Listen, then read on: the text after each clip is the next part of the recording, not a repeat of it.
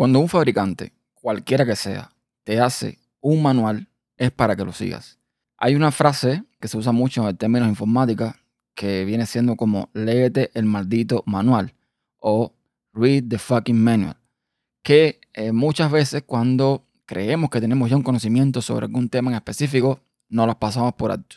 Esto lo tuve que vivir en carnes propias no hace mucho, lo comenté en Twitter, cuando eh, intenté conectar algunos de mis discos duros y uno de ellos no me estaba funcionando.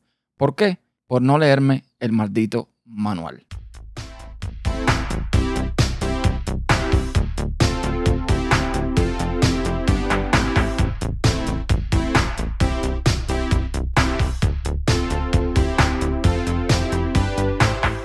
Hola a todos, soy Néstor Costa y doy la bienvenida a un nuevo episodio de Podcast Insight, un podcast de tecnología en la red tupodcast.com.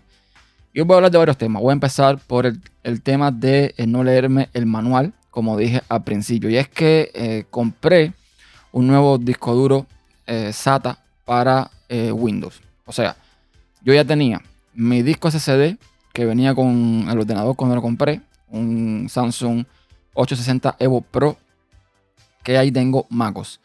Compré no hace mucho, lo comenté en otro podcast, un disco NVMe donde tengo Linux. Tengo el disco mecánico de 2 teras que venía con, la, con el ordenador también como backup en exFAT. Lo tengo en exFAT para que todos los sistemas puedan ver eh, este, este disco duro. O sea, MacOS puede leer exFAT y escribir en exFAT. Linux puede también hacerlo con un paquete que se instala, exFAT-útil en el caso de Ubuntu. Y bueno, evidentemente Windows eh, es un, ese es uno de, sus sistemas de, de fichero. Entonces, eh, lo que hice fue comprar un nuevo disco. Un nuevo disco para ponerle Windows y así tener los tres sistemas operativos. En este caso compré un Samsung 860 Evo, pero sin el Pro. La diferencia entre el Pro y el no Pro creo que es un tema de velocidad, pero físicamente hablando, cuando tú ves los dos discos, son exactamente igual, solo que uno tiene un cuadradito rojo y el otro tiene gris. El Pro tiene rojo y el Pro tiene gris. No sé, me imagino, no busco las especificaciones, pero me imagino que el Pro y el normal se diferencian quizás en velocidad de escritura y lectura, no sé, algo como eso. Entonces, lo que sucedió fue que conecté todos los discos sin problema y cuando encendí el ordenador me reconocía el disco mecánico, pero una vez que volví a reiniciarlo ya no me reconocía. O sea, venía, se iba, venía, se iba, venía, se iba. Estuve dando la vuelta al asunto, pensé que era un problema de los puertos cerrados de la motherboard. Mi motherboard, compartí de hecho un gráfico en Twitter también, tiene dos puertos principales serialata, el 1 y el 2, y luego tiene cuatro puertos serialata. Tiene además dos puertos M.2 y eh, bueno, ahí es donde estaba el problema, en el puerto M.2, que es donde se conectan los discos NVMe o cualquier tipo de tarjeta que tenga este tipo de conexión.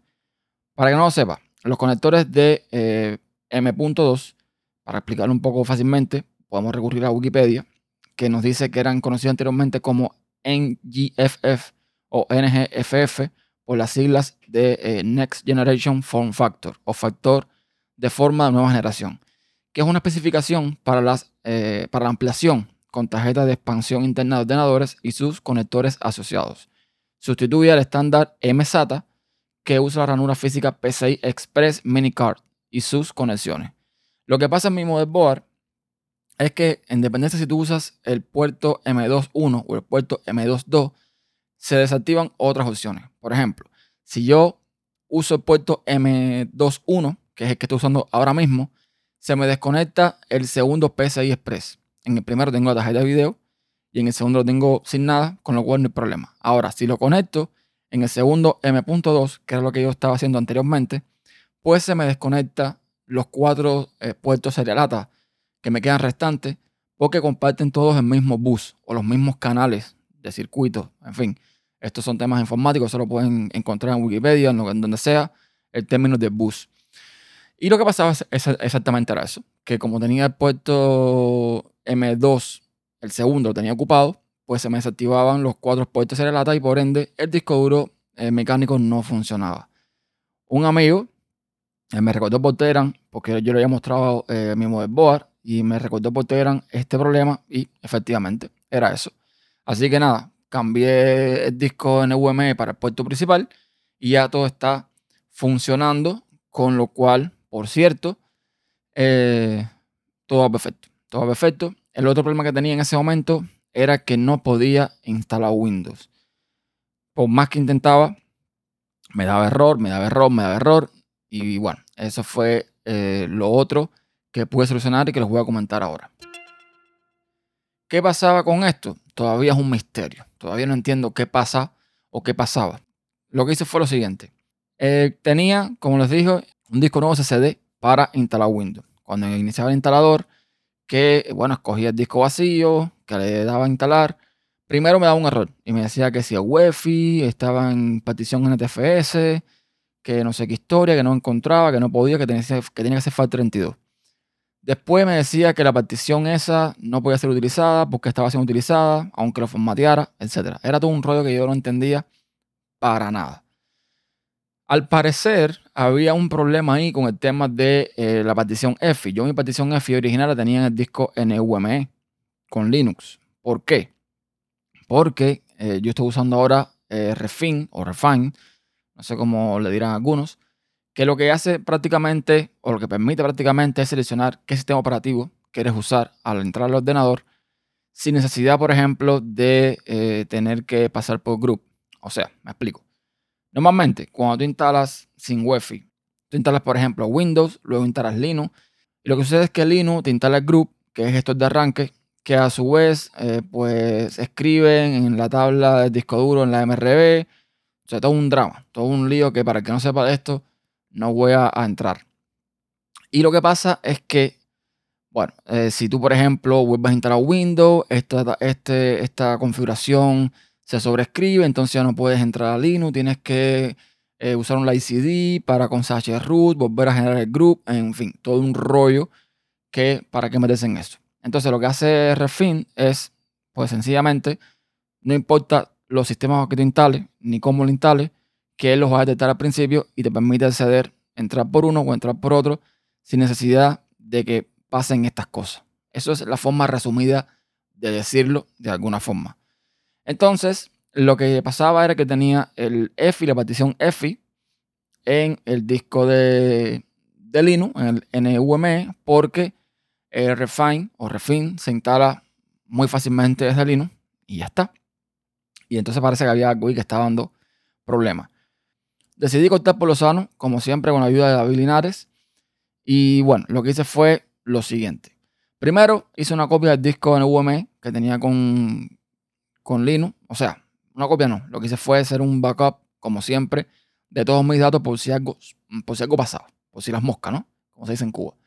Hice un backup de todos mis, datos al, al, al disco que tengo mecánico de backup con el Resin, como tenía casi todo el día, no tuve, que, no tuve que copiar mucho, no perdí mucho tiempo en eso.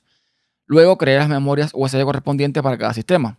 Una memoria para Windows, una memoria para Linux y la memoria para MacOS, que bueno, ya se la tenía creada, no tuve que hacerlo, pero bueno, por si algo pasaba también. Después de hacer eso, entré por MacOS y monté la partición EFI. Le hice una copia de esa partición, eh, hice una copia en el disco de backup y hice una copia también en el disco NVMe. ¿Por qué? Porque cuando yo entrara con el ICD de Linux, yo eh, tendría que estar instalando el paquete exfac utils para poder entrar al disco backup, etcétera, etcétera. No estaba para eso. Ya, simplemente tener la copia en los dos lugares para eh, usar los ficheros de backup desde Linux y ya está. Entonces, una vez que hice todo esto, entré por la ICD, borré la partición EFI del NVMe, que era la que tenía anteriormente, y la partición raíz. Estas dos particiones las uní y bueno, ahí instalé Linux como tal. Luego eh, creé en el disco nuevo en el SATA, lo, lo, particioné en GPT, le hice dos particiones, la partición de eh, FAT32 para el EFI y la otra partición donde se había instalado Windows, sin ningún problema. Una vez creada la partición F del disco Windows, pues le copié toda la salva que tenía de Clover principalmente, que era lo que me interesaba para poder iniciar MacOS en esta partición.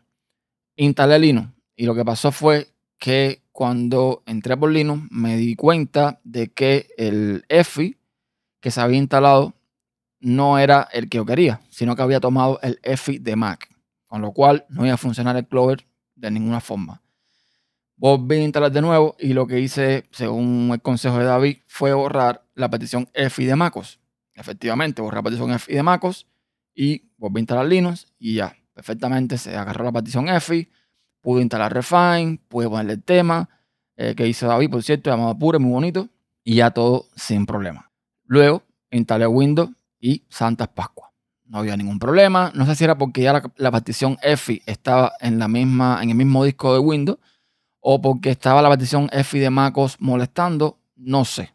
El punto es que ya instalé Windows, eh, ya tengo Linux, ya tengo también MacOS en el ordenador. Cada uno en su disco, cada uno sin molestar al otro y todo funcionando perfecto, perfectamente.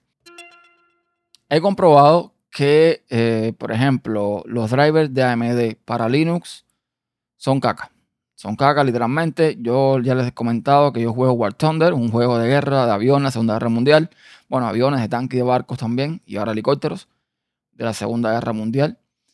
Y bueno, lo que me, lo que me estaba pasando era que en Linux, eh, con los gráficos a, a tope, lo máximo que alcanzaba eran 50, 60 frames por segundo. En Windows ya me alcanzan entre 80 y 150 frames por segundo.